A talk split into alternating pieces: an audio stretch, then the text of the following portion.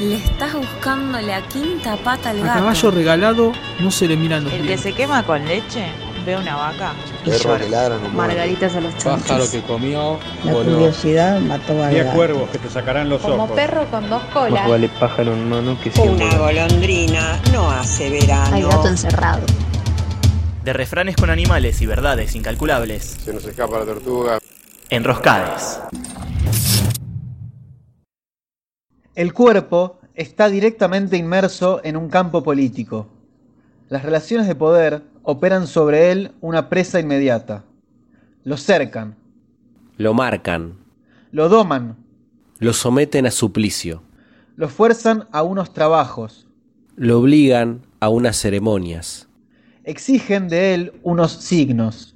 Este cerco político del cuerpo va unido, de acuerdo con las relaciones complejas y recíprocas, a la utilización económica del cuerpo. El cuerpo en buena parte está imbuido de relaciones de poder y de dominación como fuerza de producción. Pero en cambio, su constitución como fuerza de trabajo solo es posible si se haya aprendido en un sistema de sujeción. El cuerpo solo se convierte en fuerza útil cuando es a la vez cuerpo productivo y cuerpo sometido. El cuerpo de los condenados, vigilar y castigar. Michel Foucault.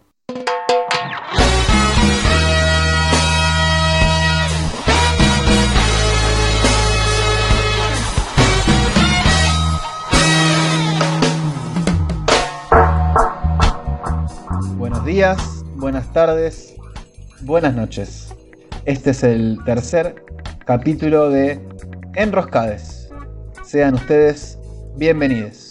En el capítulo de hoy, la venganza de las bocas. Ah, mira vos, che. Pero qué título. Qué, qué nombre, viejo. Pero qué nombre. Creo que nunca nadie. Nunca nadie. Nunca nadie hizo un nombre con ese.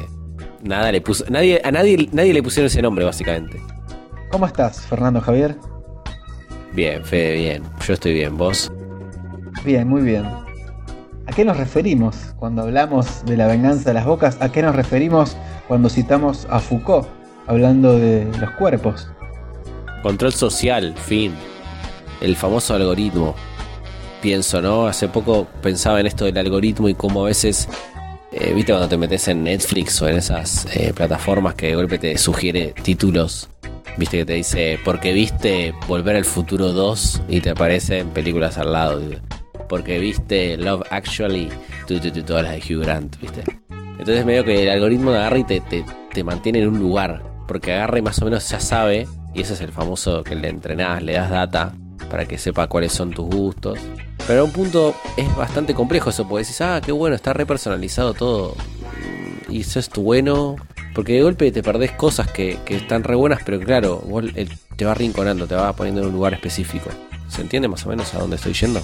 Nos están alienando básicamente desde Sí, el- las el aplicaciones. El control, el control del capitalismo, eh, en este caso desde una, desde una plataforma como Netflix. Por ejemplo. Pero ¿cómo nos alienan desde el sistema a, a nuestro, a nuestros cuerpos? En las calles, por ejemplo, en una situación de pandemia, en una situación de sistema capitalista, no solamente en Argentina, a nivel mundial. Y cómo debemos estar exentos de la explotación cuando es algo muy, muy difícil de vivir. ¿Cómo salimos de la explotación constante del sistema capitalista? Todo el tiempo estamos formando parte de este sistema y a la vez somos actores y víctimas porque necesitamos sobrevivir, entonces para eso nos procuramos un trabajo que nos dé algún tipo de retribución económica, por lo pronto nos permitimos ser explotados para poder seguir viviendo. Y durante la pandemia lo que nos pasa es que estamos mucho más condicionados por el sistema porque no podemos salir tanto como quisiéramos y si salimos es para juntar el mango, como quien dice, y corremos el riesgo de contagiarnos del virus. Entonces, en definitiva, es una, una predicción autocumplida, ¿no? Cómo une va en la calle a buscar el mango y cómo eventualmente no conseguimos o sí conseguimos lo que necesitamos, pero al mismo tiempo nos vemos condicionados por todo lo que nos pasa y a la gente que vemos también sabemos que está exactamente en la misma que nosotros y no le pasa exactamente lo mismo que nosotros. Pero de alguna manera sí están en la misma. Estar en la misma es, ¿qué es eso? Básicamente, porque estoy pensando en lo que te escuchaba hablar y pensaba en el miedo, que el miedo fue como algo que lo trajimos cuando estábamos pensando de qué íbamos a hablar, cuando, cuando pensábamos en esto de la venganza de las bocas o cómo llegamos a ese lugar, pensábamos en los cuerpos, lo hablaste vos, hablabas del control social, hablabas del control, hablabas de la explotación, cuando se discute, se empieza a discutir cómo se regula la explotación, con esto de las leyes de teletrabajo, por ejemplo. Es lo que hablábamos de los cuerpos, el texto que arrancábamos hablando de Michel Foucault, habla de los cuerpos, habla de cómo ocupan un lugar, un espacio, son actores. Y cuando pensamos en actores también pensamos en víctimas y en definitiva los cuerpos son actores y víctimas de la explotación inicialmente. Y eso es una contradicción.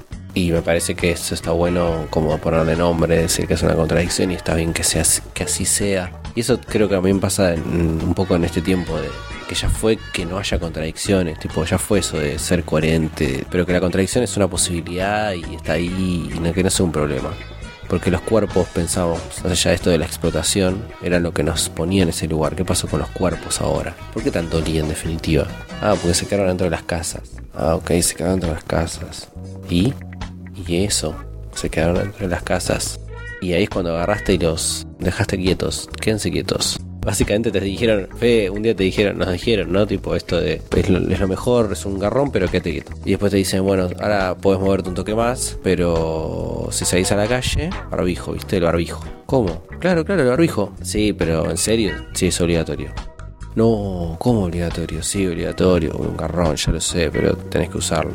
Y entonces, bueno, decís, bueno, dale, lo uso. Y de golpe lo ves. ¿Qué es lo que ves? Lo que justamente ya no ves. ¿Qué es lo que no ves? Las bocas. De ahí. La venganza todavía no llegamos. No sé cuál es la venganza, Federico. Ayúdame ahora con esto de la venganza, ¿no? ¿Qué significa la venganza de qué? Pero cuando pienso en las bocas, o lo que no vemos, pensamos también con la boca que la boca dice un montón de cosas, pero ante todo es la posibilidad o la eventual sonrisa que existe, que está, pero no es. Claro, pero ¿qué es lo que nos pasa también, no? Cuando de repente vemos que hay gente en la calle que no le vemos la boca, entonces la, la mayor parte de su expresión facial, que en gran parte está dada específicamente por la boca, no la vemos, porque la boca nos dice un montón de cosas, hace un montón de cosas, puede sonreír, permite ver una sonrisa, como bien vos decís, mediante la boca nos alimentamos, comida, bebida, le decimos algo a alguien, hacemos una mueca, es algo muy natural de nosotros y es, si se quiere, lo primero que, que vemos de la otra persona. Y en este caso, al usar barbijo todo el tiempo en la calle, porque la boca es lo que es posible transmisor de un virus, que nunca se sabe si está o no está en la otra persona, pero el hecho de que le veamos la boca a otra persona nos da miedo, nos genera miedo, porque ¿qué significa eso? Que la otra persona podría estar transmitiendo un virus y podría eventualmente contagiarnos a nosotros. Entonces, por un lado, no queremos contagiarnos, queremos seguir con vida. ¿Para qué queremos seguir con vida? Para vivir, claro, para vivir. Ahora, la vida que ya de por sí tenemos o teníamos no formaba parte de una explotación, nuestro cuerpo no estaba ya explotado por el sistema. ¿Por qué queremos seguir viviendo? Ahora, volviendo a lo de las bocas, ¿no es fundamental el hecho de querer ver cómo se expresan las otras personas? ¿Ver lo más interno de las otras personas? Uno dice muchas veces, los ojos son el espejo del alma. ¿Y la boca qué es? Porque la boca también dice un montón de cosas, también manifiesta un montón de cosas en definitiva y no poder ver cómo la otra persona sonríe, cómo la otra persona come algo, genera que tengamos muchas más dudas de la existencia real de la otra persona. Porque los ojos dicen un montón de cosas. Pero la boca qué? La boca también. ¿Cómo puede ser que cada vez que veamos una boca nos genere miedo y no tengamos ganas de verla? Me imagino que si de repente, después, cuando termine todo esto, nos siga causando el mismo miedo o el mismo temor, o sigamos criticando o sigamos siendo los policías de las bocas descubiertas cuando las veamos en los demás. Bueno, igual nosotros estábamos diciendo todas estas cosas porque nos, nos, interesaba de mínima compartir inquietudes. Creo que tenemos más preguntas, casi siempre van a hacerse más preguntas que respuestas porque estamos charlando en realidad. Pero es, difícil para mí, es, hay un montón de cosas que son complejas en relación al cuerpo cuando el discurso de la salud es como el discurso más difícil de cuestionar, pero vos querés cuestionar todo o querés cuestionar más Para mí pasa también que había muchas cosas que estaban más o menos mal y ahora se nota que estaban re mal o están peor en realidad. El cuerpo quieto, el cuerpo inmóvil, el cuerpo detenido, el cuerpo en pausa, pues estamos pausados en algún punto. Es muy entre comillas y es re discutible sin duda lo de estar pausado porque no hay nada de pausa en realidad, pero en el sentido de suspendido, como medio en paréntesis, ¿viste? Como un paréntesis largo. Cuando escribís los paréntesis se leen, pero tipo es como el paréntesis es como un pensamiento en otro lateral, por otro lado está yendo. ¿Y ahí qué pasa con los cuerpos? Está bueno pensar cómo se conciben esos cuerpos y cómo se manifiestan. Y también manifiestan, está buena la palabra para en un momento donde el discurso sanitario, la salud, médico particularmente, tiene una preponderancia fundamental, la manifestación un montón de veces es también lo que estamos pensando, lo que estamos sintiendo. Y eso no hay un discurso médico que lo que exactamente a veces lo analice. O sea, sí, pero médico en términos físicos, digo, a veces es más mental, digamos, ¿no? De la famosa salud mental, de, de esa quietud, tipo, a veces, yo sabes que flasheo, por ejemplo, con esto de los cuerpos, que es más raro. Toda esa energía que iba en algunas actividades que hoy no haces.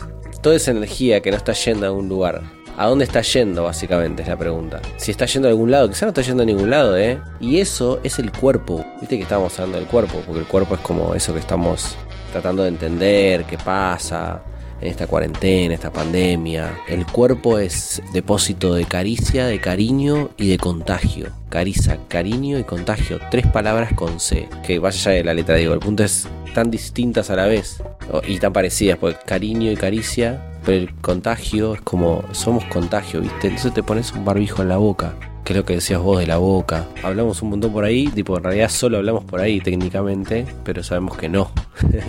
técnicamente hablas por la boca, pero sabemos que no, uno no habla solo por la boca también. El punto es que igual tenés un barbijo puesto y no se te ve. Con suerte se te escucha. Viste que cuando viste que se escucha choto el barbijo. Hay gente que viste esos barbijos. Hay barbijos que no se le escucha a la gente. ¿No te pasó eso? Sí, sí, es muy difícil de hecho a veces eh, hablar por barbijo porque no, no se entiende exactamente lo que pasa. Lo que te dice la otra persona en definitiva.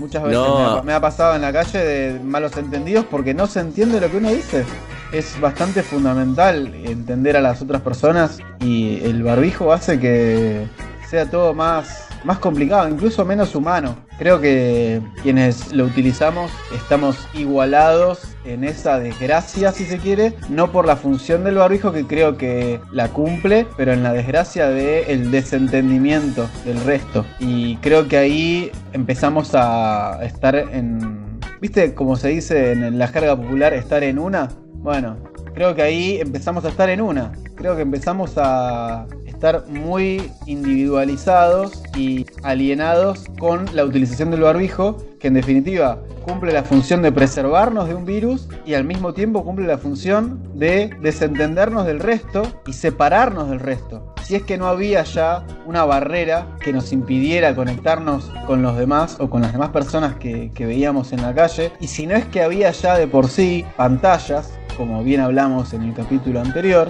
que nos dividieran del resto de las personas. Es re raro lo que nos está pasando. Cuando no, te, no le estás viendo la, boca a las personas, no le estás viendo no solo si no te se escucha bien o estas confusiones que traías. A mí también me pasó de ir a la verdulería y, volver con no lo que quería, tipo, ¿qué pasó acá? Miré a y como que claro, la persona me entendió lo que pudo, básicamente. Eso por un lado, ¿no? Y después no ver la sonrisa. Yo vuelvo a la idea de la sonrisa porque me parece otro lugar donde está, tipo, es re lindo, es como algo que se extraña ver, pero porque no lo estás viendo, hasta que no lo ves y entonces lo extrañas. Lo extrañas cuando ya dejas de verlo, cuando te das cuenta que no lo tenés ahí, que es la sonrisa, no te está diciendo nada, porque no lo estás viendo. Y eso es bastante difícil. Es difícil convivir con eso. A veces no, a veces sí, pero es, es lindo cuando está. Y ahora no está, entonces, o está menos. O por lo menos donde debería, o donde lo esperabas. Tipo la sociabilidad o los lugares de, interacción. La poca que hay encima, ¿viste? La poca que hay y no tener la sonrisa. Es como que te estás cerca, pero no estás cerca. Lo más lindo de una persona, el otro día lo hablaba esto o no lo más lindo, una de las cosas más encantadoras es la sonrisa, como presentación, como estoy contento, como estoy feliz, y eso es muy lindo. Y no poder verlo es una picardía, sinceramente.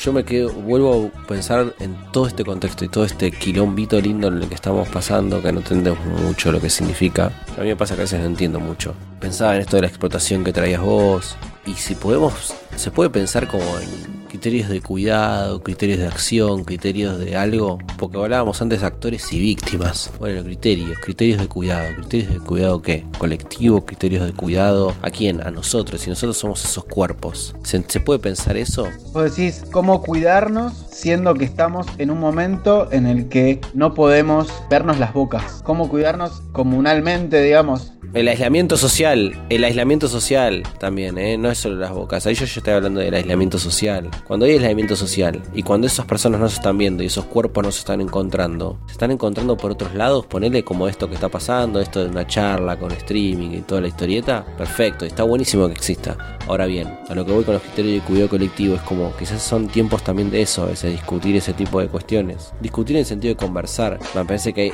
se vuelve como re clave tener como esos criterios de cuidado colectivo, ¿se entiende? Y ese cuidado colectivo, vos lo planteás como algo que tiene que estar desde lo digital, desde lo presencial. ¿De qué manera? Porque tenemos pocas posibilidades, estamos en el medio de una pandemia. Lo digital va a estar seguramente, ya está, ya se instaló. Lo presencial está, pero mucho más mediado. O sea, todo lo que pueda ser presencial está mediado por de mínima un barbijo, que lo decíamos antes. Mediado en el sentido de algo que intermedia justamente entre dos humanos que se acercan. Y dos humanos que no son relación cotidiana directa, tipo una pareja, no. Bueno, una pareja no usa barbijo entre sí. O una un grupo de personas que viven en la misma casa no están con el barbijo entre sí. Como que se da una situación de que supuestamente están los dos sanos o, o conviven y entonces eso de estar sanos, ¿no? También hay, hay como un montón de frases hechas que son como mu- muy deconstruibles, digamos, en algún punto. Pero no lo vamos a hacer ahora. No sé quién lo va a hacer. Alguien lo va a hacer, supongo. Y lo estamos haciendo en algún punto, estar O sano. sí, ¿por qué no? ¿Quién define estar sano o no? Ni hablar, ni hablar, por eso también lo dije y a la vez sé que es como una cosita que siempre está pendiente, porque nunca se va a agotar ese, ese debate. Pero no estábamos hablando de eso ahora. Lo presencial está remediado por todo y eso pasa. Y eso es como muy raro. Tipo alguien te dice, ah, sí, estás saliendo, sí. O salís tanto, trabajas tanto, estás como más en la vida pública en general. Ay, qué bueno. Y no sé si está tan bueno. En este exterior, vos sí estás andando en bici y todas estas cosas, ¿no? Sí, yo estoy saliendo bastante. En bici, pero sí. Bueno, viste cómo es eso. Y cuando están todos con la movida esta, viste, el barbijo y toda la historieta, que está bien que se hace, que se hagan a un punto, porque también uno dice, sí, yo estoy, está bien que lo que se haga, estoy de acuerdo en un punto, lo entiendo, lo comprendo y lo hago. No lo puedo creer un poco. Igual a mí me parece que ya caímos bastante de la situación futurística, si se quiere, de pandemia. Ya van más de cuatro meses. Eso, al menos de, de pandemia y de cuarentena, en lo que es Argentina, en lo que es el AMBA. Siempre decimos que estamos hablando desde el AMBA. Y eso genera de mínima una expresión de mucha gente aglomerada en un en una misma ciudad, en una misma región. Mucha gente está en una y está en la misma. Por la misma. Y a raíz de eso, somos cuerpos del AMBA que estamos siendo, por un lado, parte del sistema como actores y como víctimas. Porque también hacemos algo en nuestras vidas y no solamente quienes tenemos la posibilidad de tener un hogar, no solamente estamos en nuestros hogares, sino que también nos vemos obligados a salir y a hacer otras actividades, en algunos casos a trabajar, también para retroalimentar el sistema que nos tiene inmersos el sistema al cual tal vez intentamos pertenecer un poco más, porque también es importante poder tener un sostén económico. Y al mismo tiempo es el dilema de queremos seguir viviendo para estar inmersos en este sistema y sobrevivir a un virus y vivir en la explotación. La vida es lo más importante. Ahora, ¿qué tipo de vida queremos tener? Cuando todo esto pase, cuando la pandemia ya no exista, cuando todos tengamos el acceso a la vacuna y ya no nos preocupemos de salir a la calle, no nos preocupemos de la utilización del barbijo, cuando ya la vida se parezca un poco a como se suponía que era antes. El hecho de que se hable de esa manera, que se hable de volver un poco a como era antes y, y que termine todo esto, nos pone de manifiesto la contradicción de ¿realmente queremos que sea como era antes ¿Realmente queremos vivir en una explotación? ¿Realmente queremos que otros cuerpos nos exploten a nosotros? ¿Realmente queremos que los cuerpos en general vivan explotados por otros cuerpos? ¿Qué es lo que realmente buscamos? ¿Y por qué la venganza de las bocas? Una vez que no tengamos que usar más barbijo, podremos ver las bocas, podremos mostrar nuestras bocas y además todo lo que las bocas no pudieron hacer durante todo este tiempo, lo van a poder hacer, pero me parece que van a poder hacer también otras cosas más. Te estoy escuchando hablar y me acuerdo de una frase que me dijo hoy alguien, que es la siguiente. A donde sea que estamos yendo no es suficiente. Me dijo y yo pensé que ahí se condensan un montón de cosas que acaparan inquietudes colectivas y lo vinculo con lo que venís diciendo vos. Para mí sí es el momento o es un momento importante para discutir cosas importantes, pero a la vez me pasa y pienso y siento que las personas están cansadas. Cuando las personas están cansadas es más difícil, porque yo pienso inclusive en, empoderar, empoderar pero en el sentido colectivo, empoderar a una población, empoderar a un pueblo. Cuando ese pueblo está cansado, cuando esos integrantes, esos componentes están cansados, ¿cómo haces? Tenés que robustecerlos, tenés que alimentarlos, tenés que hacerlos, empoderarlos de su, vida, que su vida mejore en algún sentido. Vos hablabas de la vida también. Claro, claro, hay que hacerle que la vida de esas personas sea mejor. Y después ver, ir avanzando en debates. Eso que estás diciendo y esas preguntas que traes al final me parecen re importantes y está re bueno que queden. Para mí son preguntas como que tienen que estar siempre en un punto. El famoso pregunta sobre el querer, o la pregunta sobre qué querés, o el deseo, en definitiva, la pregunta sobre el deseo. Ya hablaremos. Nosotros no sabemos tanto del deseo, yo no sé nada, creo que sé, pero no sé nada en realidad. El deseo, me gusta hacer preguntas sobre el deseo, me gusta pensar sobre la idea del deseo. Hay, hay cosas raras, me parece, de este tiempo, del horizonte. Eh, son, son para mí todas preguntas que valen la pena hacer ahora.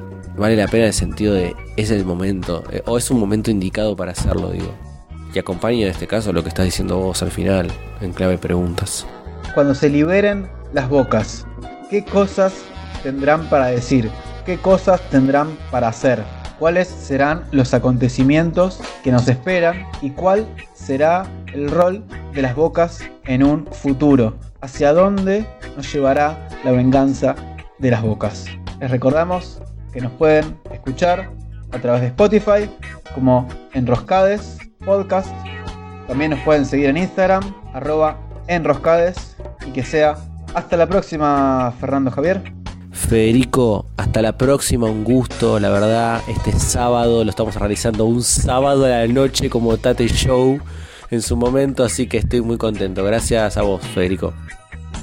Buenos días, buenas tardes, buenas noches.